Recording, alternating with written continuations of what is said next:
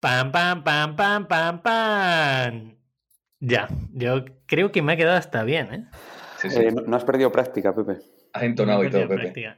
No has perdido eh, práctica. Siento a la gente que nos dice que subamos más podcast, más recurrente, pero oye, es que tenemos tiempo limitado, somos un equipo muy pequeñito y estamos, pues eso, haciendo cosas muy bonitas. Eh, eso sí, también es que estamos buscando entrevistados que realmente nos merezca la pena y ganas traerlos aquí. Y hoy tenemos a Venceslao Sanz. Vences. Muy buenas.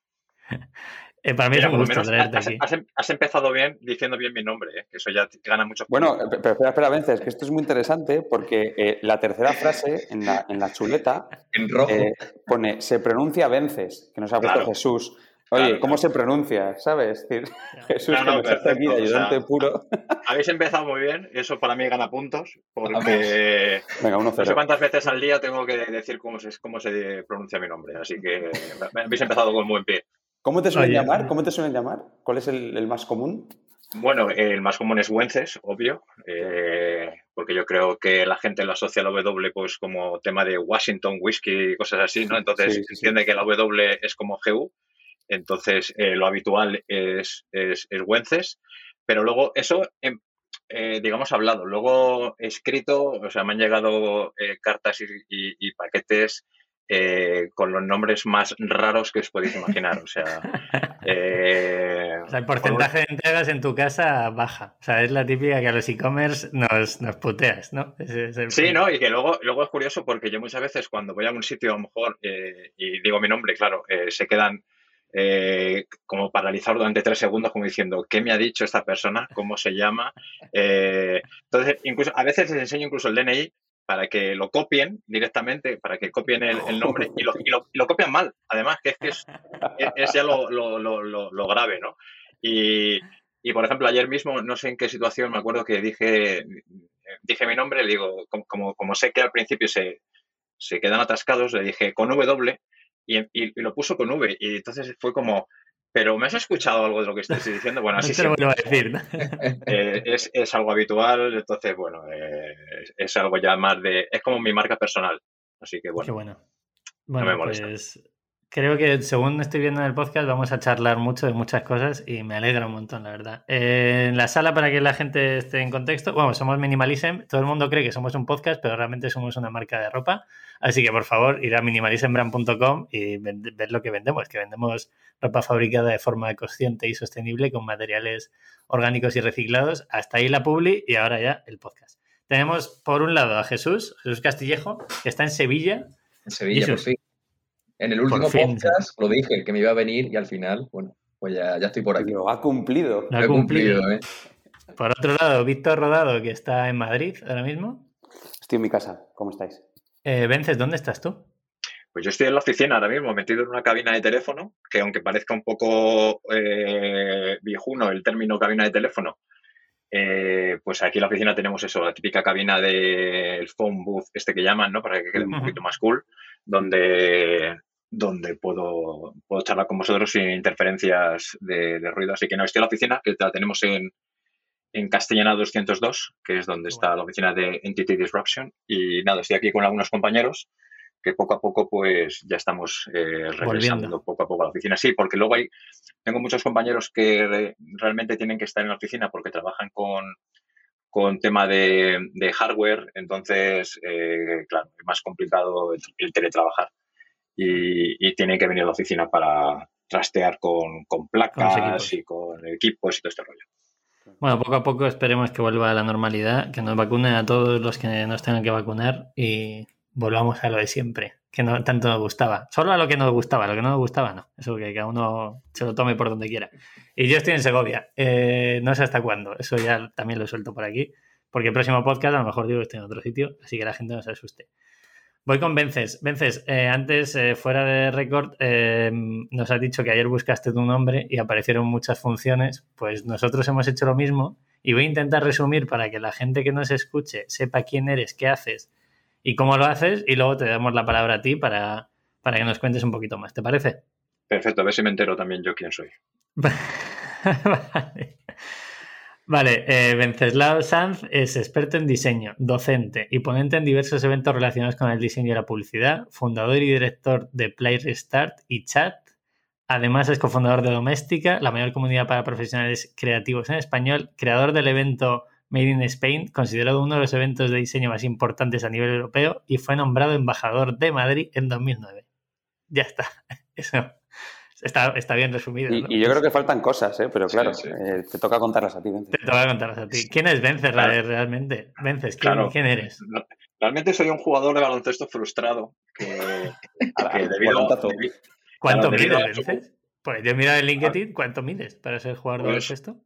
A ver, soy mido un 85, o sea, ah, digamos que para la media soy alto, pero como siempre he estado en el equipo de baloncesto, era el, bajito del, del equipo, pero bueno, claro, eh, comparado con el, con el resto de gente, pues claro, soy, soy alto, pero, pero, pero sí, vamos, he jugado baloncesto desde, pues desde los nueve años, diez años más o menos.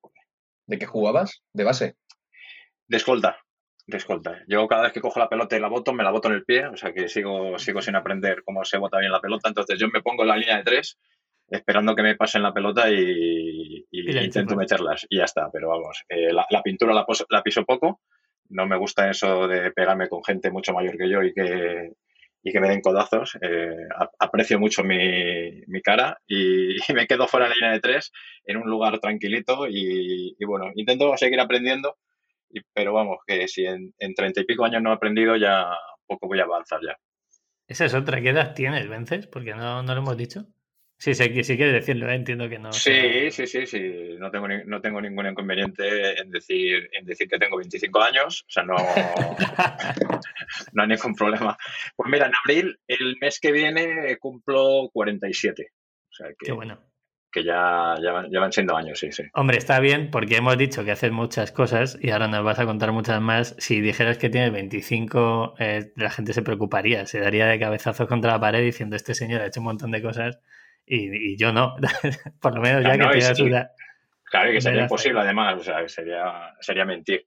No, no, o sea, si llevo, claro, o sea, he hecho muchas cosas porque tengo muchos años, entonces, uno, lo uno por lo otro. Una vez que viste que ya no, el baloncesto no iba a ser, o sea, iba a ser un hobby, no iba a ser una profesión, eh, pasaste al diseño y, cuéntanos un poco más, ¿cuál es, eh, cómo avanzas? ¿Qué, ¿Qué, pasos vas dando en tu vida? Tanto pues personal como profesional, ¿eh? Te dejamos libertad, profesional si eres. A ver, pues mira, yo el diseño realmente eh, accedí a él de alguna manera o, el diseño llegó a mí eh, porque mi padre, mi padre trabajaba en una, en una fábrica, en una empresa de artes gráficas, eh, hacían serigrafía. Entonces, pues era la típica imprenta, bueno, empresa de artes gráficas enorme, que tenían un par de naves industriales en, un polígono de, de Valdemoro.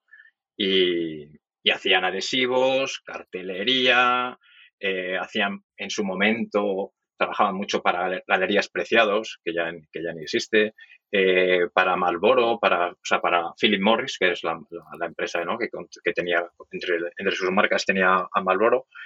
Y, y, bueno, luego Warner también, Warner Home Video. Eh, entonces, muchas cosas de las que, de las que ellos hacían en la, en la, en la fábrica, pues luego mi padre me las, me las traía a casa, pues me traía pues el típico cartel de una película o el típico eh, eh, PLV de, un producto y tal. Entonces me, traía cositas, muchos adhesivos y tal, y olía muchísimo a tinta. Me acuerdo que mi habitación, joder, yo creo que me ha afectado a nivel, a, nivel cerebral porque el oler ese, tipo de, de, pinturas desde, desde muy pequeño yo creo que eso te tiene que afectar de alguna manera.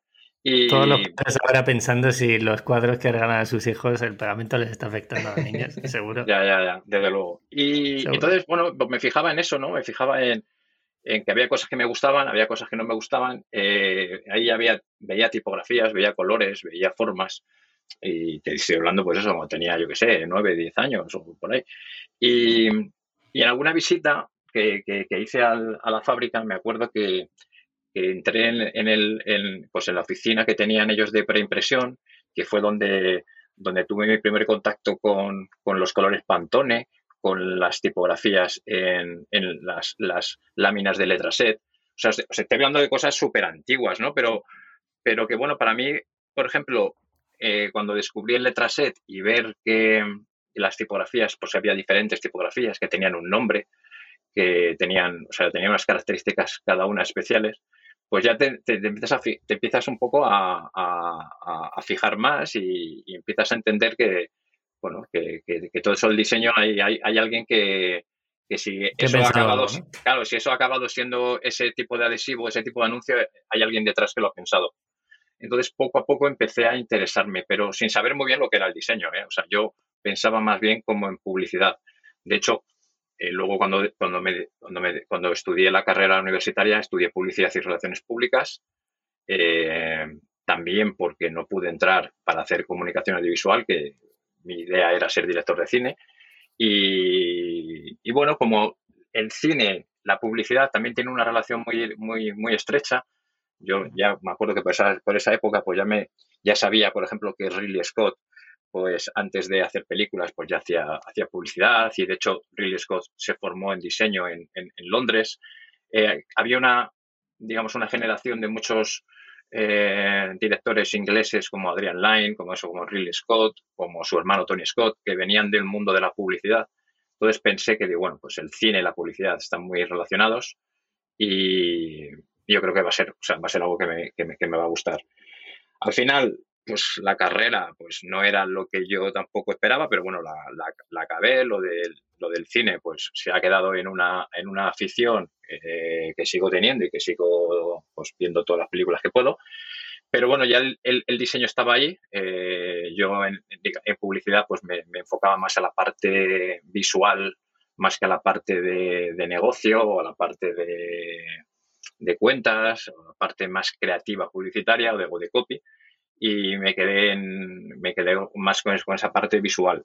Y ya fue cuando yo, pues como la carrera de diseño pues tampoco estaba, no estaba instaurada aún en, en, el sistema educativo español, pues el diseño al final lo he aprendido por mi cuenta, pues eh, comprando muchos libros, yéndome a bibliotecas, eh, luego ya con acceso a Internet, pues eh, navegando muchísimo y aprendiendo y hasta el día de hoy, que sigo haciendo más o menos lo mismo, con otras herramientas y con, con, más recursos que antes, más gente, pero y mucha más gente y, y, y, y, bueno, y que pues acceder a todo el talento internacional que antes era más, más complicado. Entonces, bueno, al final, pues he llegado a, al punto en el que estoy ahora eh, como, como profesional relacionado con el mundo del diseño pero, pero no tenía una formación reglada ¿no? o, o, estructurada de diseño de como puede, como puede hacer ahora cualquier joven, ¿no? de irse a, un, a una universidad o a un centro de, formativo de, de, diseño ¿no? y aprender pues, eh, pues historia del diseño, pues estudiar una serie de cosas que, que a mí me hubiese, me hubiese gustado mucho hacer en ese momento. Pero bueno, dentro de lo que cabe, pues bueno, al final lo he suplido. No ha salido mal tampoco, ¿no? Bueno, podría haber salido mejor, también te digo, pero bueno, que al final yo creo que, pues eso, las ganas y, y, lo que me gusta, ¿no? Esta profesión, pues hace que supla mi, mi, falta de talento con muchas ganas por aprender. Oye, eh, Vences, luego vamos a entrar en la parte de, puramente de profesor, la parte educativa, que tenemos alguna pregunta interesante. Eh, pero yo quería hablar, sí, ¿cómo, ¿cómo, llegas a doméstica? Porque es de las primeras experiencias profesionales que tienes eh, más relevantes, ¿no? Yo creo. Sí. Eh, ¿Cómo, llegas a doméstica? ¿Cómo empiezas? Y sobre todo, ¿qué expectativas tenías con este proyecto el día que empiezas? ¿Cuál es tu figura? sabemos que llevas allí tiempo, es decir, llevas mucho tiempo desvinculado de doméstica, pero, pero por, por, por, entender también si, si, ha sido, me imagino que sí, relevante en tu carrera profesional. Sí, sí, o sea, totalmente. Y, lo, y lo, recuerdo con, con, mucho cariño, porque además eso fue hace ya casi 20 años que, que, se, que se, originó este proyecto, ¿no? Eh, eh, los orígenes de este proyecto era, pues, pues también te digo, como era hace casi 20 años, aproximadamente 20 años, que no había el, tema de comunicaciones online, no, era, no es como ahora con tantas redes sociales.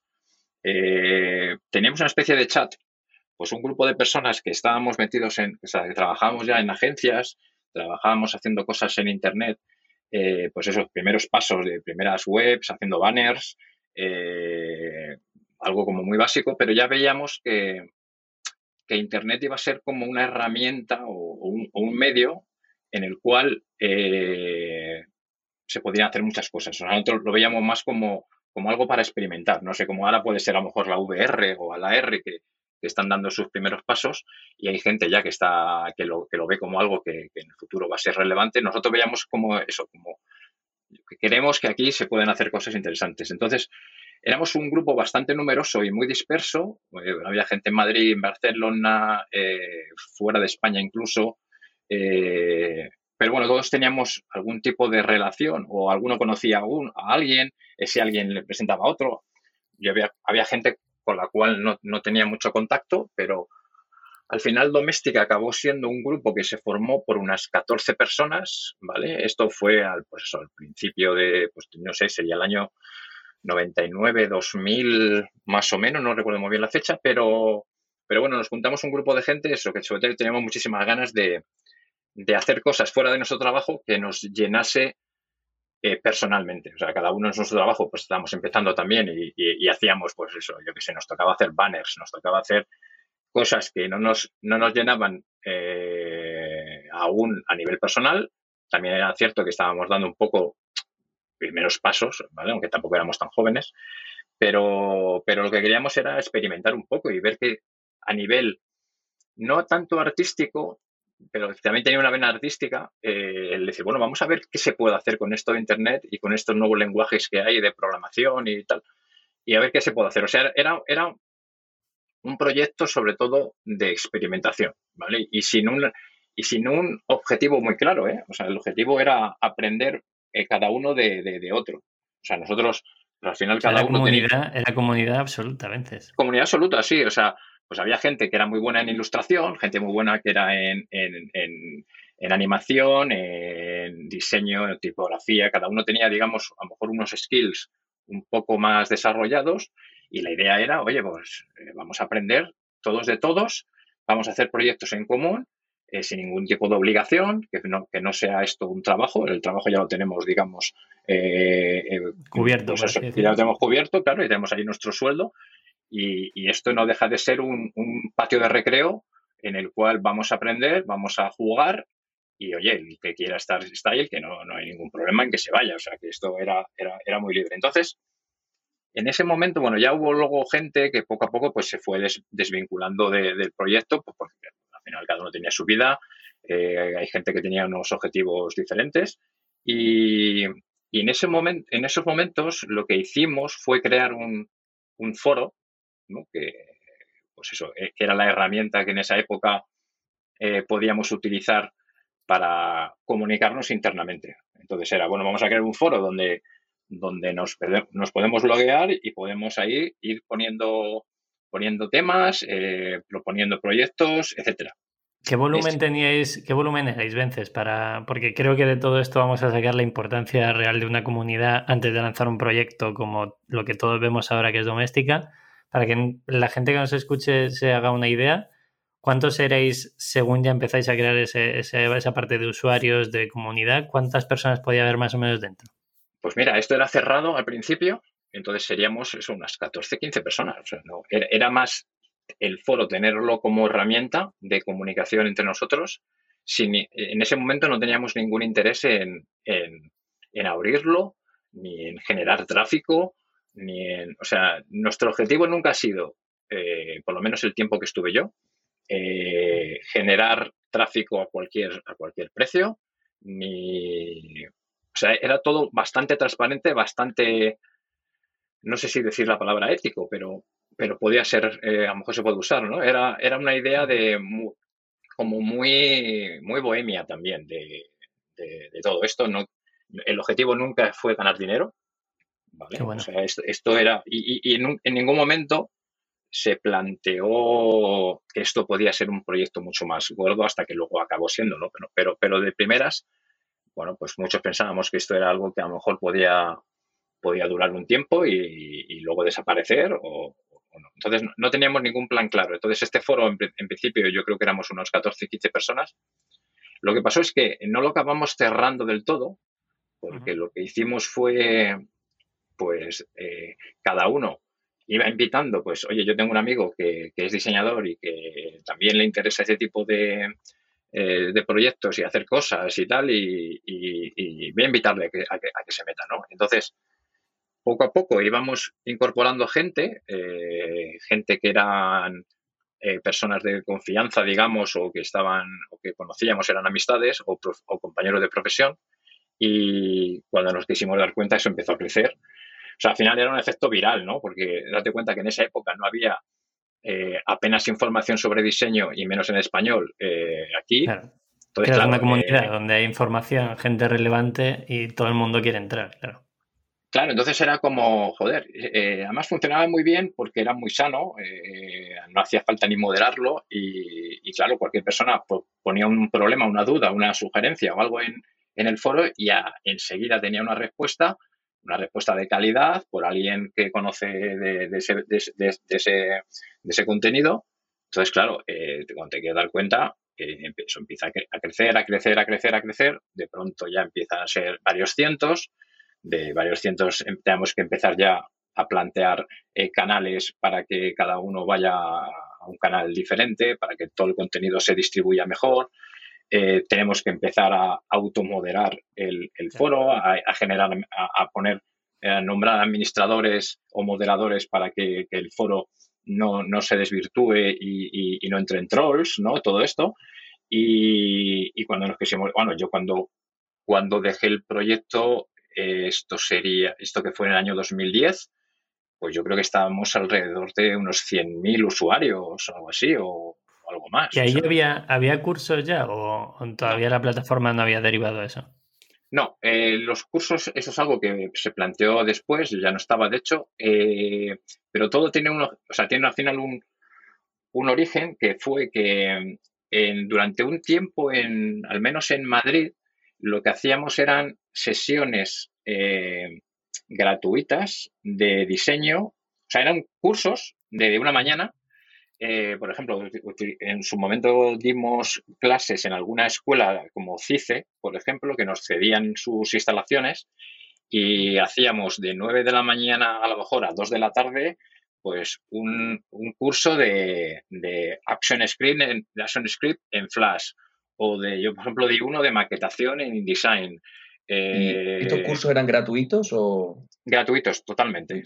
De hecho, gratuitos. Eh, teníamos incluso un acuerdo con, con Anaya Multimedia, con la editorial, y a las personas que venían, eh, era el curso era gratis, se llevaban un libro además de Anaya con la temática del curso que, que iban a recibir, y la idea era compartir conocimiento. O sea, era, algo muy comunista, ¿vale? Era algo como, bueno, eh, yo sé de un proyecto, yo sé, sé de una temática, yo lo que quiero es que la gente lo conozca y, bueno, me preparo un curso y lo doy durante una mañana y ya está. Y, se hizo, se hicieron bastantes. Entonces ahí ya, yo creo que eso fue el germen de lo que ahora son los, los, cursos que se venden online, ¿no? Entonces, ya, ya, ya lo hacíamos, pues eso te digo, hace 15 años, prácticamente por ahí, ya empezamos con, estos cursos y que eran totalmente gratuitos.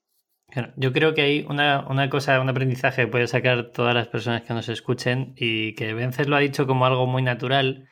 Entiendo que él lo ve como algo muy natural, pero eh, una marca, una empresa, un servicio sin una comunidad es bastante complicado, ¿no? Eh, entonces, cuando mucha gente piensa, no, yo quiero montar una marca o por qué una influencer triunfa con su marca, es porque ya tiene una comunidad. Comunidad que posiblemente se haya labrado durante 5, 10 o 20 años. Y, doméstica es otra vez lo mismo, se vuelve a repetir, ¿no? Ya tengo 100.000 usuarios, 100.000 personas interesadas en diseño y luego deriva en cursos como podría haber derivado otra cosa que a lo mejor podría haber derivado en una plataforma de búsqueda de empleo. O sea, que podría haber pasado también eso. Claro, de hecho lo de las ofertas de empleo era algo que, bueno, que sigue habiendo, pero que ya en ese, en ese, momento se, se planteaba también como como una, herramienta que podía ser muy útil para, toda esa comunidad. Pero bueno, que nosotros creamos una comunidad sin quererlo. O sea, nosotros, eh, el objetivo no, o sea, no, nos sentamos nunca en una cafetería y dijimos, vamos a hacer una comunidad.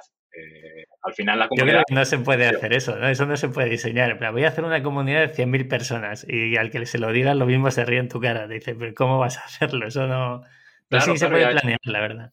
No, no se puede y además, eh, además era una comunidad, te digo, era una comunidad donde los propios usuarios eh, automoderaban el, foro de tal manera que, cuando entraba alguien queriendo un poco meter, meter un poquito de caña, pues la propia, los propios usuarios les, le, le afeaban la, conducta para que nosotros nos enterásemos y, pudiésemos tomar medidas, pero, pero que, surgió, fue muy transparente. Incluso hubo un momento, eh, o sea, nosotros imagínate, teníamos muchísimo tráfico, teníamos... ¿Qué tráfico eh, podía tener Vences para que la gente se tenga un poco más de contexto? Pues, pues ahora mismo no recuerdo, ¿eh? pero te digo que una vez eh, se nos cayó el servidor, no teníamos un servidor gratuito, que bueno, un servidor que nos, nos cedió gratuitamente una, una, marca norteamericana, creo que se llamaba Hostway, eh, y de pronto un día petó, petó, nadie, nadie podía acceder a, a Domestika. Y te hablo de, un momento bastante, eh, digamos que había bastante, esto sería el año 2, pues te digo, el año 2004, 2005 más o menos por ahí, ya teníamos un volumen importante de tráfico, no me sé las cifras, entonces tampoco me arriesgo a decirte una, pero, pero, era, pero era elevado, ¿eh? era elevado y, y el servidor que teníamos un día se cayó se cayó. Eh, bueno, pues yo mandé un, abrí un ticket en, la empresa esta para decirle, oye, que tenemos nuestra página caída, eh, por favor, arreglarlo lo antes posible. Eh, la factura, ¿no? La respuesta fue, por favor, pague, pague el servidor que está usted consumiendo recursos. Lo curioso, lo curioso fue que, ahí, nos dimos cuenta, por ejemplo, en ese momento, la importancia que tenía el foro en, entre los profesionales aquí en España al menos, ¿no? En España y Latinoamérica también, ¿no? Pero sobre todo en España. Porque, claro, estuvimos como, pues no sé, prácticamente una semana, puede ser, con la web caída eh, y la gente, o sea, el aluvión de, mails, de, gente diciendo, eh, por favor, arreglad esto ya mismo, o sea, era como una droga para la gente. O sea, era como, como si te cierran vía de escape, ¿no? Su comunidad, su sitio. Claro, es como, me han cerrado Instagram, eh, ¿qué hago ahora? O, ya no tengo WhatsApp, eh, por favor arregladme esto que yo no sé, ya, no sé vivir sin, esto. Entonces era como el sitio donde todo el mundo, claro, visitaba y se tiraba muchísimo tiempo. O sea, ya, no tanto, o sea, que es importante, por supuesto, el número de visitas y el número de usuarios, pero sobre todo el, el, tiempo de uso, ¿no? El tiempo de uso que teníamos nosotros era a lo mejor de media, podía ser media hora.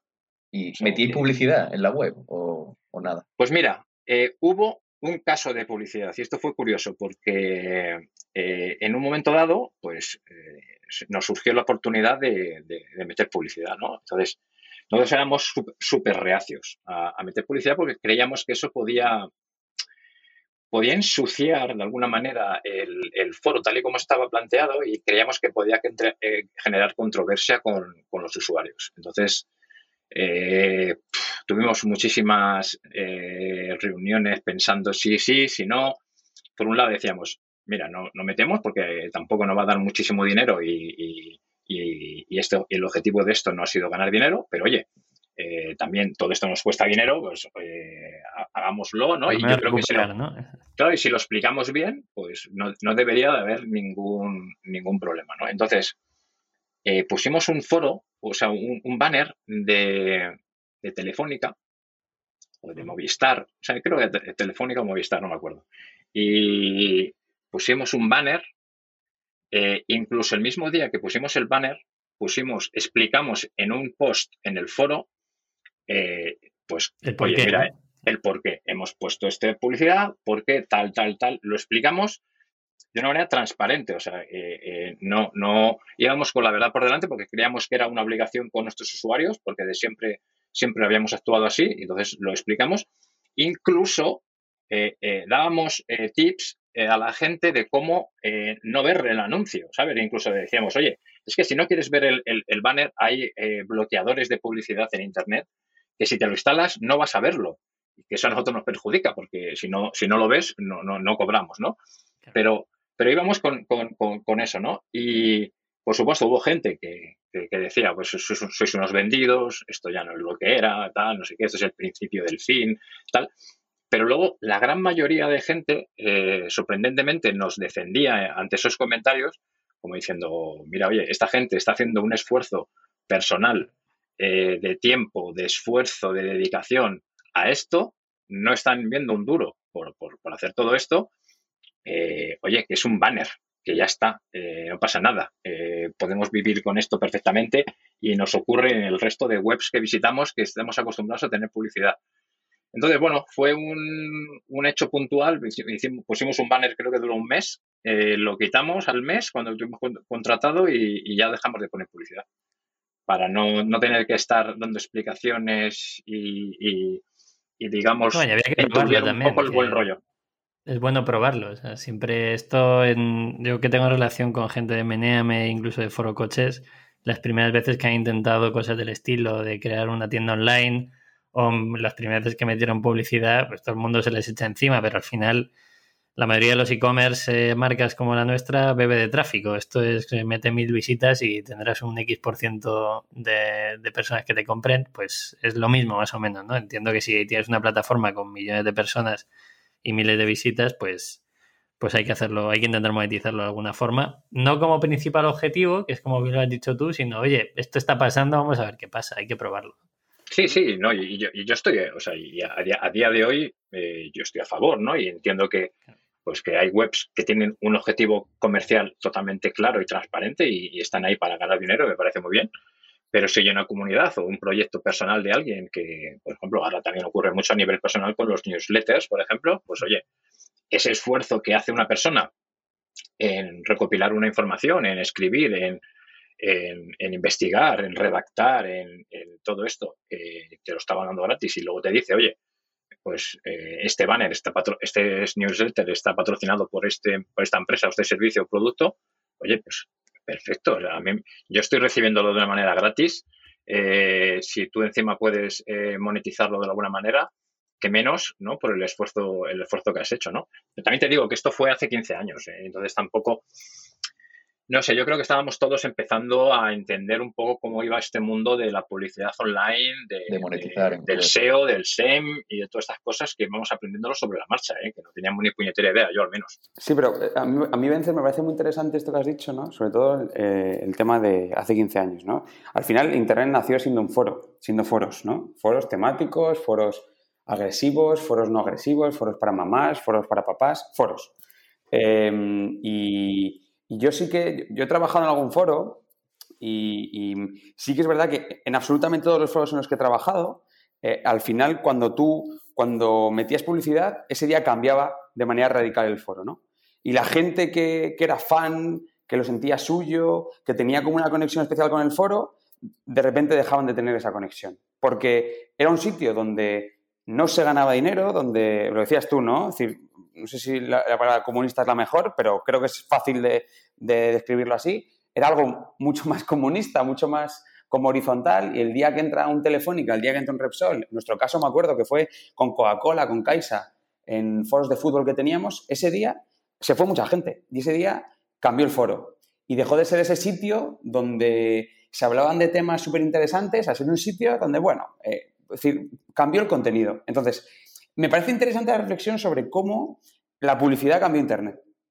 ¿Sabes? Que el, podcast no va de esto, ¿no? Pero me parece interesante eh, cómo de repente metes publicidad en algo que nació siendo súper virgen ¿no? y, súper puro, eh, súper salvaje, y cómo la publicidad, no digo que haya sido peor, ¿eh? es decir, ojo que no digo que haya sido peor, simplemente se ha estructurado Internet, se ha ordenado y ha salido algo que es lo de hoy, que a algunos no nos gusta en exceso sí, sí yo, si yo, yo, lo que creo es que la publicidad en sí realmente no es mala, es mala el cómo lo usan diferentes marcas, ¿no? O sea, eso es, eso es. Eh, pues ahora, pues eso, plataformas que salen nuevas, pues ahora eh, como Clubhouse, que es la aplicación que ahora pues ha tenido más repercusión y que está, digamos, más de moda, pues también ya las marcas están metiéndose. Hay marcas que saben cómo hacerlo y marcas que no saben cómo hacerlo. Entonces, cuando hay una marca que lo hace mal, que entra dando traspiés, que entra de una manera agresiva y que entra, pues claro, eh, eso hace que, que, tu público eh, se enfade, que se vaya o que desaparezca. Entonces, a mí la publicidad me parece bien, pero también yo creo que no es solamente el decir, vale, tengo aquí un espacio que venga cualquier marca y que lo utilice, sino pues que tiene que haber al final ¿no? una manera de cuidar tu, tu, tu, tu producto. ¿no? Vosotros seguramente eh, si os viene una marca de, a querer patrocinaros, hacer una colaboración con vosotros, si no está alineada con vuestros valores, con vuestra filosofía, con vuestra cultura, por mucho dinero que os dé, eh, no os va a salir a cuenta porque vais a perder todo lo construido. En, un día vais a, perder todo lo construido en años, ¿no? Entonces, sí, Ojo que, si, alguien quiere, que, que, avise, porque los únicos que han patrocinado han sido Cerveza San Frutos y es porque yo soy inversor suyo. Entonces tampoco, tampoco creo que tenga mucha relevancia. El que quiera que nos llame, a ver si, a ver si encajamos. No, no, yo, yo creo que, o sea, por ejemplo, una marca como la vuestra, ¿no? Y que, que es más que, o sea, que, que tiene que tienes una, una filosofía muy, muy especial y, eso es lo que os hace, digamos, ser especiales o relevantes o, diferentes del resto. Yo creo que hay muchas marcas también que comparten muchos de vuestros principios, ¿no? Y entonces, bueno, pues a, lo mejor es cuestión de tiempo que, que, venga una marca y diga que, que quiere hacer una colaboración con, con, vosotros, ¿no? Igual que vosotros buscáis gente ¿no? que haga colaboración con, por, ejemplo, la, colección que habéis sacado ahora con Lucrativo, ¿no? Por ejemplo, pues eh, que sea con, una, con, otra marca, ¿no? Que, que, de alguna manera tenga esos valores, como hacen ya marcas de, ropa, ¿no? Como Carhartt y, y, marcas de este tipo, que, se, que se unen a otras, ¿no? Porque comparten esos principios y la gente lo entiende y lo ve como algo, normal, ¿no? Entonces, el meter, el meter publicidad así como, así como así y de una manera un poco burda, pues eso hace, claro, que, que todo lo construido en, en, en un momento se, se venga abajo te quería sacar yo ese tema, lo de las colaboraciones con marcas, como ha hecho The North Face, con Gucci, pero antes de, sacar ese tema, por cerrar el tema doméstica, eh, ¿cómo empezáis? O sea, ya tenéis la comunidad online, eh, ¿cómo empezáis a ponerle cara a esa gente? ¿Cómo empezáis a hacer los primeros encuentros, los primeros eventos presenciales? ¿Nos puedes contar un poquito sobre eso? Sí, claro, claro. Bueno, la primera reunión, digamos, presencial de la gran mayoría de la gente que luego acabamos eh, trabajando o estando en doméstica fue en una, en, la agencia, una agencia de publicidad donde trabajaban varios de los que estaban en doméstica. Entonces, bueno, pues eh, nos juntamos un sábado por la mañana, eh, recuerdo que nos juntamos eso, un sábado por la mañana en la agencia de publicidad, que era una agencia sobre todo online, y, ahí nos, nos, vimos por primera vez las caras y fue una, una especie como de punto de, inflexión, ¿no? Las decisiones que la tomabais, el, el grupo de los primeros 14, las primeras 14 personas en plan mano alzada o como lo, Sí, no, no, era todo muy democrático, ¿eh? era, o sea, no se hacía nada que, o sea, si había alguien que realmente no estaba de acuerdo con, con, con algún proyecto o alguna iniciativa o algo que nos proponían o que proponíamos nosotros, no se hacía, ¿eh? O sea, esto era muy, éramos ahí bastante serios en, eso. O sea, no, no, podíamos estar eh, en, desacuerdo con, cosas que se hacían porque pues, para eso no, no, estábamos. ¿no? Entonces, ese día fue el primero que nos, que nos vimos y, luego, o sea, realmente yo también, un punto de inflexión muy grande a nivel comunidad eh, fue cuando en el 2003 monté el Matin Spain, el primer evento, que fue en el 2003, o sea, de hace 18 años, eh, en el cual toda esa comunidad, que, todos, que la gran mayoría, pues eso, pues al final era un foro donde cada uno estaba en una, en una población diferente, eh, pudo estar en Madrid durante dos días eh, reunidos gracias a este, a este evento que hubo de diseño y se pudo conocer en persona. ¿Y tenéis conocimiento previo en, realización de eventos, en gestión de eventos o no tenéis? nada, cero. O sea, yo creo que el único que había organizado yo eh, antes del Made in Spain, creo que fue un torneo de baloncesto de verano en mi barrio. O sea que en, mal. un cumpleaños, claro, un cumpleaños. Prácticamente, o sea, prácticamente, eh, bueno, mi, mi, idea era cero y, o sea, te, das cuenta de la, de la inocencia, de, la, de, lo pardillo que, era en ese momento y que no, no sabía realmente el, el, el, volumen de curro, de tensión, de esfuerzo, de ansiedad que te puede generar un evento. O sea, yo me acuerdo que en ese año, en el 2003, que lo hicimos en julio, en la Universidad Europea de Madrid, que nos cedió el auditorio para poder hacer el evento y algunas salas y tal para poder hacer algunas cosas. Eh, o sea, esto era un evento de andar por casa eh, en, el, en el cual, vamos, yo de hecho, o sea, yo, claro, yo le veía todo lo malo al evento, o sea, todo lo malo, pero digo, es que no está funcionando nada, esto es un desastre, o sea, fatal. O sea, yo estaba con un nivel de ansiedad y de estrés que yo creo que no tenía en mi vida. Y claro, yo le veía todas, todo, todos los fallos los veía. Y lo curioso fue que la gente acabó encantadísima con el evento. Dice, qué maravilla, eh, ojalá haya más, esto nos ha permitido conocer a la gente, aprender, que, que venga gente de fuera y que nos diga cómo trabajan, que al final tienen los mismos problemas que tenemos nosotros, te das cuenta de, de la importancia ¿no? que tenían ese tipo de, relaciones personales, ¿no? Y de hecho yo sé que gracias a, esos eventos también, pues mucha gente ah, pues ha, encontrado trabajo o, o, han salido proyectos eh, gracias a este tipo de, eventos, ¿no? Y yo me acuerdo que en el 2003 dije, este evento es el último que organizo en mi vida, o sea, se acabó, o sea, cero. Pero hubo más o no, hubo más después, porque hemos visto que Play Restart y tal... Pues, pues, claro, yo al final entre, entre eventos grandes y eventos pequeños habré hecho ya como 50. O sea, no te digo, no te digo más. Pero vamos, que yo el primero dije que ya se acababa, que ya no hacía ninguno más, que eso no, no, merecía la pena eh, el esfuerzo. El, esfuerzo y la salud, sobre todo. ¿Y cuánto se tardaba, cuánto se tarda en montar un evento? Porque si es nosotros que cuando lanzamos las colaboraciones, yo que sé, tardamos meses a lo mejor en cuadrar todo y una persona, no me quiero imaginar un evento con más de, yo qué sé, una docena de ponentes. ¿Cuánto se pues, tarda? ¿Un año pues, en...? Un año, un año. Un año. O sea, está, justo cuando acabas el, justo cuando acabas ese evento, al día siguiente estás empezando al siguiente ya. O sea, es, es así, porque luego además en Madrid, eh, eh, claro, ya en Madrid te cuenta que yo el último que participé de alguna manera fue en el 2010. Eh, estábamos, tenemos un aforo de 2.000 personas. Eh, entonces, esto era en el Palacio de Congresos y Exposiciones de Madrid, que está en la Castellana, al lado del Santiago Bernabéu. Eh, claro, eso tenías que alquilarlo, reservarlo ya con un año de antelación. Eh, la agenda de algunos ponentes es una agenda que ríete tú de algunos políticos, algunos ministros. Claro, o sea, había agendas que, porque gente que, que, da muchas conferencias a nivel mundial y que, claro, tú le invitas a esa fecha y te dice, mira, es que estoy dando una conferencia en, en, en Sydney, en Australia y entonces tienes que buscarte otro.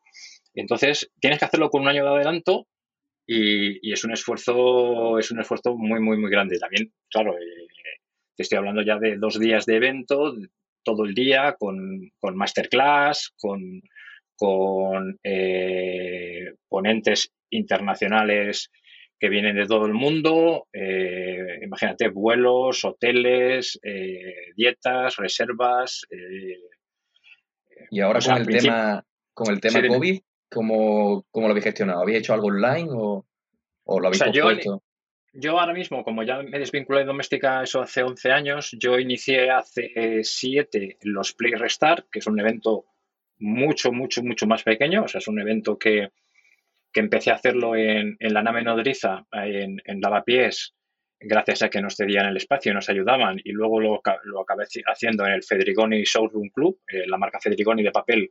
Eh, bueno, lo hacíamos en su espacio que tiene cerca de Plaza de España, en Conde Duque. Y eran eventos para 40, 50 personas. ¿no? Bueno, alguno fue un poco más de gente, pero bueno, son eventos mucho más reducidos, mucho más personales, eh, como de andar por casa, que es lo que me apetecía porque la idea era que fuesen esos charlas, como, como, puede, ser, como puede ser este podcast ahora, de estar hablando aquí como si estuviésemos en un bar tomando algo, pues la idea era la misma, pero presencial, ¿no? Y haciendo un evento. Y, bueno, la verdad que eh, pues he tenido ponentes de, primerísimo nivel, que agradezco a todos el que hayan participado. Y desde que empezó todo esto, yo, yo ya tenía planificado unos, una serie de eventos, pues mira, por estas fechas, tenía planificado ya unas conferencias, conferencias, charlas, como, como, como fuese, y, los suspendí, claro, por, por, todo esto, esperando un poco a ver cómo, cómo, se hacía. Es cierto que he estado pensando en alternativas de, de hacerlo online, de, de, alguna manera trasladar ese espíritu de los eventos presenciales de los Play Restart a, a online, pero no, no encuentro la manera. Así que he decidido que hasta que no se puedan realizar eh, en persona y que las condiciones sanitarias sean las idóneas, eh, voy a estar sin hacerlos. Porque eh, no se puede trasladar esa filosofía, ese, espíritu de los eventos, ¿no? De, más íntimo y de luego tomarte algo, hablar con el ponente, tomándote un refresco, un agua, una cerveza, lo que sea, comiendo algo y tal. Ese, ese, ese ambiente que se genera, esa atmósfera eh, online es imposible. Y aparte yo, y esto ya es algo muy personal, yo me encuentro, eh, me encuentro muy, perdido en, en, los, en, las conferencias online. O sea, he dado, he dado alguna charla online eh, durante este último año, algo muy puntual, y... y Termina reventado, además, Vences, ¿a ti no te pasa?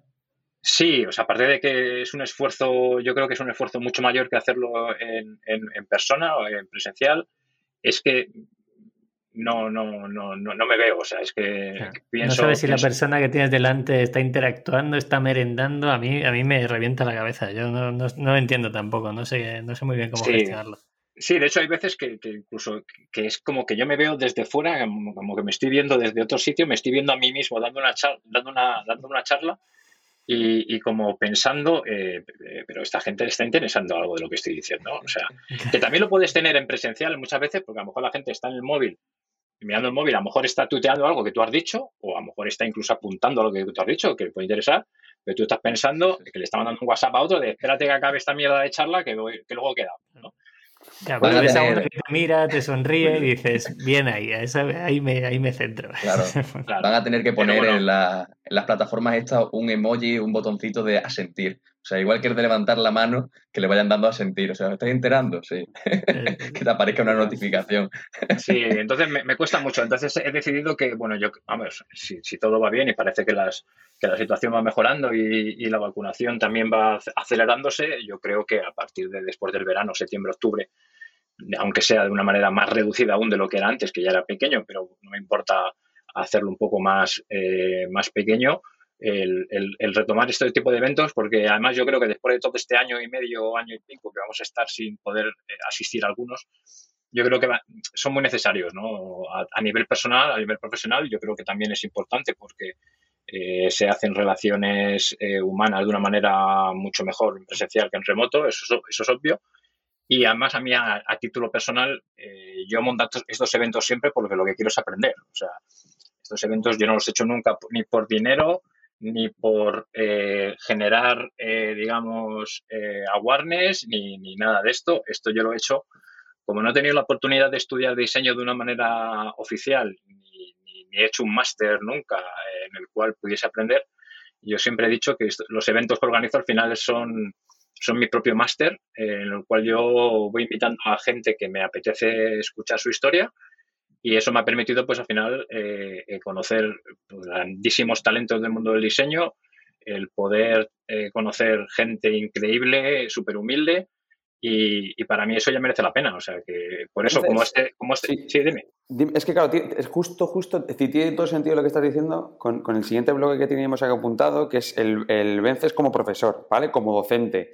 Si estás diciendo, estás diciendo y repitiendo que, efectivamente no, has tenido una formación reglada, ¿no? Y es interesante porque, porque tú ahora estás dando formación, ¿no? Es muy interesante cómo una persona autodidacta coge, es decir, eh, adquiere herramientas y adquiere conocimientos y luego es capaz de, transmitirlos a una nueva generación, ¿no?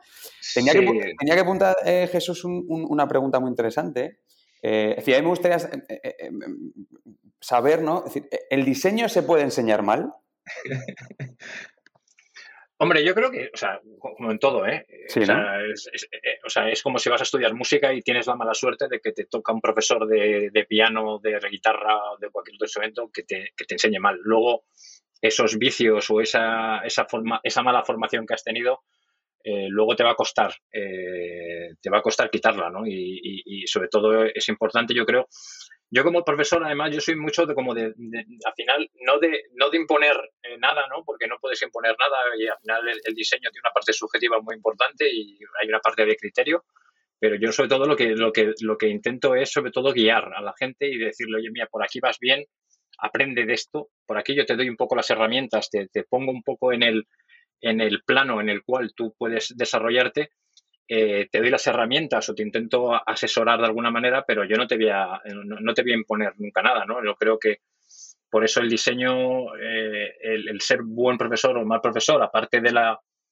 emoción que puedas generar, que yo, creo que yo creo que también es algo muy importante, ¿no? Y sobre todo cuando eres joven y, y, yo lo he vivido cuando, cuando, cuando recibía clase en la universidad, yo creo que si tienes un profesor que, que, pues, que es un enamorado de su profesión y de, de la, de la, de la, del tema que, que, te va, que te va a enseñar, eso se traslada a los alumnos y, y, un alumno que pueda estar desmotivado si tú le puedes eh, motivar. Yo lo que, sobre todo lo que me gusta es eso, es más bien motivarles a seguir que, que, que aprendan, que, se hagan, que hagan ese esfuerzo pues porque esto al final es, dedicarle, es como todo, o sea, en, todo, todo, lo que, todo lo que hay que aprender o todo lo que te gusta, pues hay que dedicarle horas, hay que dedicarle esfuerzo y como eso va a ser sí o sí eh, algo que vas a tener que hacer, eh, lo que yo quiero por lo menos que lo vean como algo que es una inversión en sí mismos, en que van a ser mejores profesionales. Y luego, pues bueno, eh, es cierto que hay muchos alumnos pues que puedes motivar de una manera, otros que puedes motivarles de poco. Y luego pues eso hay alumnos también que están muy perdidos y que gracias a lo mejor a lo que tú le puedes eh, eh, decir pues bueno encontrar un poco también su rumbo profesional no porque está claro que si tú das clase en una universidad o en, en una escuela de diseño pues a lo mejor el 100% de todos esos alumnos no van acabando siendo diseñadores no eh, luego la vida te va dando mil vueltas y, tienes una formación en diseño que te puede valer para otras cosas, pero puedes trabajar en publicidad, puedes trabajar en comunicación, puedes trabajar en, en, otro, en otras áreas, eh, digamos, más creativas, pero ya tienes, ya tienes una base, ¿no? Entonces, respondiendo a tu pregunta, yo creo que sí, sí se puede hacer daño o sí se puede, digamos, eh, dar un mal rumbo, pero bueno, también la persona que yo siempre he dicho, la persona que tiene talento y que tiene ganas, eh, al final eh, eh, va a descubrir un poco por dónde tiene que ir, ¿no? Y enlazando con el sector del diseño, he encontrado, bueno, una entrevista tuya, no, no tengo las fuentes ahora mismo, lo siento, pero decías algo así como, no olvidemos que diseñamos para, para los usuarios, no para el cliente que nos encarga el trabajo o para ser reconocido entre los profesionales. ¿Tú crees que en el sector del diseño hay un poco de endogamia, es decir, de hago solo cosas para que lo vean otros diseñadores y bueno, que acaba siendo incluso un poco sectario, es decir, si yo soy de experiencia de usuario, solo con experiencia de usuario, solo leo estas cosas, no me relaciono con otra gente, ¿cómo ves tú este tema? Hombre, no hay más que, o sea, si te, si te, haces un paseo por muchos, eh, por muchas páginas de Instagram de, profesionales, te das cuenta de que muchos lo que hacen es que diseñan para otros profesionales y tener, tener esa, esa palmadita a la espalda de, profesionales, eh, te das cuenta de que muchos de esos trabajos no, no son realmente comerciales o no. Pero eso ocurre. Yo creo que ocurre en, muchas profesiones, en la nuestra, pues es más, es más obvio o se puede ver de una manera mucho más clara, pero sí, es cierto que hay muchos diseñadores que, que, sobre todo lo que buscan es el beneplácito de los colegas, eh, que vean que, que, pues eso, recibir muchos likes o, recibir muchos, eh, muchas palabras bonitas sobre su trabajo, pero yo creo que eso en algún ejercicio puede estar bien como experimentación o como para seguir aprendiendo y, eso me parece totalmente respetable y de hecho me parece muy buen ejercicio. Pero muchas veces que, yo creo que, siempre tenemos muchas veces la, la, mala praxis o la incluso pensamos que los clientes no, no, no saben que, no, que nosotros somos los profesionales, somos los buenos, somos los que podemos dar la solución perfecta y, eso es, eso, eso es, una, es una percepción muy equivocada y tenemos que, tenemos que al final entablar una conversación muy fluida con ellos, con los clientes, que nos cuenten, hay que aprender mucho, hay que, hay que escuchar, hay que tener humildad como para también eh, alguna propuesta eh, guardártela o no ejecutarla y, y, y, cuesta muchas veces, porque muchas veces cuando creemos que hemos dado con una solución perfecta y nos la tiran atrás, pensamos que, el cliente no tiene ni idea y, oye, al final el que conoce el producto son ellos o el servicio y, hay que diseñar para, para, que, para que esa solución sea lo más eh, sea lo mejor posible, ¿no? Mm.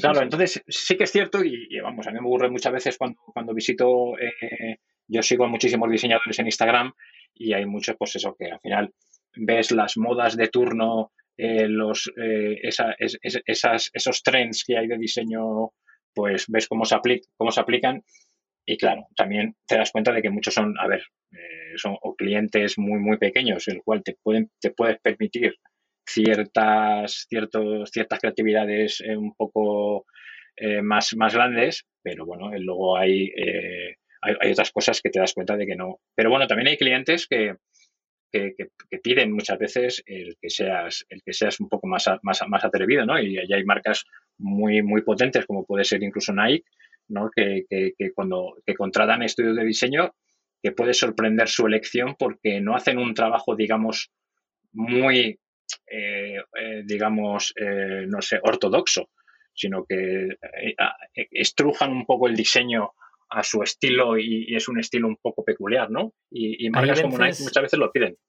Me gustaría, ya enlazando con Nike, que yo soy fan absoluto de lo que está haciendo Nike, sobre todo en la comunicación que hacen en redes sociales y a nivel de marca, me parece se posicionan, eh, toman medidas para, para todo lo que tiene que ver con algo a nivel cultural que puede estar afectando a la sociedad. Me gustaría que desde tu punto de vista del diseño, ¿cómo crees que las marcas deben adaptarse? Ya no solo a tendencias sociales, sino cómo enlazar todo, o sea, cómo hacer que todo tenga un sentido, ¿no? En Minimalism es algo que luchamos cada día por ello, que cada comunicación tenga, oye, transparencia, sostenibilidad, moda consciente, etcétera. ¿Cómo lo ves tú desde un espectro un poquito más elevado con marcas como el ejemplo que has puesto con Nike? ¿Y cómo crees que debemos hacerlo como marca y, enlazado a nivel de diseño y a nivel cultural? A ver, yo, o sea, yo hay marcas que soy, bueno, eso, a mí hay, hay cosas que me pueden gustar más o menos, pero bueno, el tema de, por ejemplo, lo que hicieron con Colin Kaepernick, pues es un movimiento que como marca pues te posiciona porque porque al final eh, estás dividiendo a tu público, ¿no? Porque dices, bueno, si, si, si, me quejo en contra de la situación esta, sé que hay mucha gente que compraba mis productos probablemente a partir de ahora no los compren, ¿no? Y ellos mismos dicen, bueno, pues si no me lo compran no me importa porque yo no quiero que ese tipo de gente eh, sea, eh, sea mi cliente, ¿no? Pero luego hay marcas como Patagonia, por ejemplo, que a mí me gustan mucho también como, como, como comunican, ¿no? Y es muy famoso el anuncio de hace poco, ¿no? De, de no compres esta chaqueta, ¿no? Que, que, decía eso, que, que que nosotros copiamos en un, Black Friday. Así, para la gente que cree que somos genios, no somos genios. Hemos copiado Patagonia. Eh, es así no, pero, claro, pero, pero, pero, es un, pero al final es un, es un concepto y es una filosofía que, que, que es muy que es como vosotros. ¿no? Entonces, eh, eh, no, no, estáis copiando, me refiero, al final estáis diciendo, oye, yo, yo, soy igual, yo soy igual que, esta marca a otro nivel, pero yo soy, soy, yo pienso igual. Es decir, oye, es que si tienes ya siete chaquetas, no te compres otra chaqueta más, ¿no? Y yo creo que eso, en estos tiempos ahora mismo, ¿no? Con el tema de la sostenibilidad, con el tema de, y precisamente por el tema de la pandemia también ha hecho que, mucha, el, consumo ahora se, vaya a ser más responsable, ¿no? Y, las marcas que no sean eh, responsables, que sus valores no se comuniquen de una manera transparente, clara y, que el público no lo vea así, yo creo que son las marcas que van a, van a ir desapareciendo. Y, está claro que todas, de alguna manera u otra, van a tener que, ser así, porque las que, las que van a las que quieren seguir comunicando de una manera tradicional eh, y siendo agresivas y pueden tener su momento de éxito, pero a largo plazo yo creo que son las, son las primeras que van a que van a cambiar, ¿no? Y por eso yo, claro, y por eso yo creo que ahora pues eso, yo creo que se están viendo ahora muchísimos ejercicios de, branding, ¿no? De, rebranding de, grandes empresas que están, que están transformándose precisamente por, eso, ¿no? Porque tienen que, tienen que adaptarse a, los tiempos y hay marcas que, se han quedado obsoletas y que el, discurso que, decían ahora no, no, no, no les vale, ¿no? Entonces, bueno, hay marcas que se van adaptando poco a poco y que no necesitan un, replanteamiento muy grande, pero hay otras que, han estado ancladas en una posición durante muchos años y que a día de hoy o, te adaptas y te transformas o, vas a ver, vas a sufrir muchísimo, ¿no? Eh, para cerrar, eh, ¿qué te parece la obra de Zetangana? pues mira, eh, Madre mía. Lo voy a contar, lo voy a contar. Me niego a contar esto. Eh, voy a explicar qué acaba de pasar. Jesús, es, ese segundo podcast que Jesús interviene. De hecho, ya es, hay más. El tercero o cuarto. Tercero cuarto de Jesús interviene, entonces, pues lo, estabas haciendo muy bien. Y, y, en la última pregunta te has quedado un poco pillado. y hay un concepto hay un concepto que a Jesús le gusta mucho y que estábamos enlazando con el tema de hacia dónde derivan las marcas y cómo van adaptando su discurso, que es el concepto de obra, de obra total. Eh, y hay un, hay un personaje que es Zetangana, que lo está haciendo muy bien, que está consiguiendo juntar diseño, música, eh, modo urbana en todo esto. Entonces nos gustaría que Vences pues, nos contara más o menos, orientado en Zetangana o no, pero sí eh, explicar un poco el concepto de obra total, si tú crees que es el futuro en marcas, en sociedad, en música, en cultura, o cómo lo ves realmente. Hombre, yo creo que el concepto de, obra total, o sea, bueno, eh, ahora tenemos el caso más, más, más actual, ¿no? De, de Zetangana, el, con el con el álbum que ha hecho, ¿no? Donde no solamente la música, sino los vídeos, toda la colección de vídeos que ha hecho con, Little Spain, eh, el tema de la ropa, las marcas, etcétera. Y, todo eso está muy bien, pero vamos, esto no deja de ser algo que se lleva haciendo toda la vida en el mundo de la música. O sea que eh, grandes bandas, ejemplo, como Pink Floyd, eh, generaban a, través de a partir de cada álbum era, era, era más o menos el, el, mismo concepto, ¿no? Es bueno, saco un álbum, pero este álbum no es solamente la música y el tour, sino es todo lo que hago alrededor, los Beatles, por supuesto, con las películas que, se hacían. Entonces, bueno, pues no, me extrañaría nada que, a lo mejor por tan gana la próxima aventura que tenga creativa sea hacer una serie de televisión o sea hacer una película o, sea hacer algo, de esto, ¿no? Porque al final eh, yo creo que, tiene, tiene mucho sentido todo esto, ¿no? Y al final eh, no deja de ser una herramienta de marketing muy, muy potente, eh, muy cara también, eh, y, que se lo puede permitir gracias a que está en una multinacional como Sony, ¿no? Entonces, yo creo que en Sony lo han visto muy bien, han visto el personaje, e, él es una persona muy inteligente y también ha visto cómo, cómo puede evolucionar este personaje, y bueno, pues va a ser pues seguramente se irá reinventando como pues como ha hecho artistas como Madonna que ha ido reinventándose a veces para bien a veces para mal pero no deja de ser su propia marca, ¿no? Y, entonces, pues los que empezaban a escuchar a Madonna en los años 80, pues a lo mejor ahora la escuchan y no tiene nada que ver con ellos, ¿no? Pero bueno, eh, es algo que ha pasado toda la vida en el mundo de la música. Qué bueno. Ahí me gustaría enlazar una cosa y asociado a nivel de marcas, e-commerce y proyectos que creo que es todo el público que nos suele escuchar un poco más detenidamente y suelen llegar hasta el final del podcast que piensen un poco más allá de lo que estén haciendo, ¿no? Es el, es el aprendizaje que todo va de aprender, que como hemos visto con Vences, yo mi aprendizaje personal que me llevo de esto, del podcast de hoy, es ese, que ya lo hacen la música, ya lo hacen los personajes, también lo podemos llevar a marcas y negocios. Y eso más o menos es lo que podemos hacer en Minimalism. Este podcast no tendría sentido si no quisiéramos que esto fuera más grande, quisiéramos aprender o quisiéramos llegar a una comunidad, que la gente piense en su propio negocio o en su propio servicio cómo puede alimentarse de cosas que sean afines a, su marca o en su negocio. Yo creo que es un ejercicio interesante que podríamos hacer todos los que somos dueños de empresas o dueños de proyectos y que tenemos ejemplos, como el ejemplo que ha puesto de Madonna, de Tangana o el de Miley Cyrus, que a mí me, encanta verlo, o sea, me encanta ver la evolución. Si alguien tiene un, minutito, que, lo analice. Sí, sí, pero además, no, más.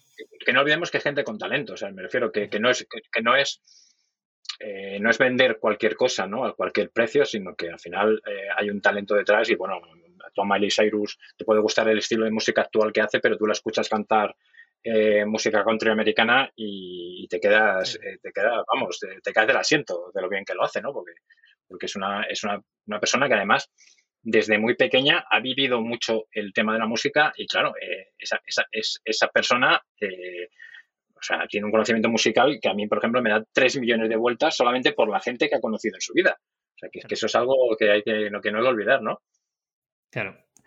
Pues yo con eso, con eso me quedo. Eh, aprender del talento ajeno, que es lo que hemos hecho hoy en este podcast. Eh, nada más, chicos. No sé si queréis decir algo más. Jesús, Rodado. Eh, sí, yo creo, yo creo, yo me, parece muy interesante que yo creo que al final el, motivo por el que hacemos este tipo de podcast es que la gente entienda que, que personas eh, como Vences, que, son personas normales y corrientes, pueden hacer cosas extraordinarias. Me parece interesantísimo que, promovamos entre todos esto, porque luego sales a la calle y parece que, es lo contrario, que la gente necesita venir de sitios extraordinarios para hacer cosas extraordinarias y no, pues eh, venir de Otro ejemplo. normales para hacer cosas extraordinarias. Y, bueno, para mí, es, para mí es inspiración, así que te lo agradezco que hayas compartido con nosotros una hora y que, y que hayas respondido a todo de una manera tan, tan bonita.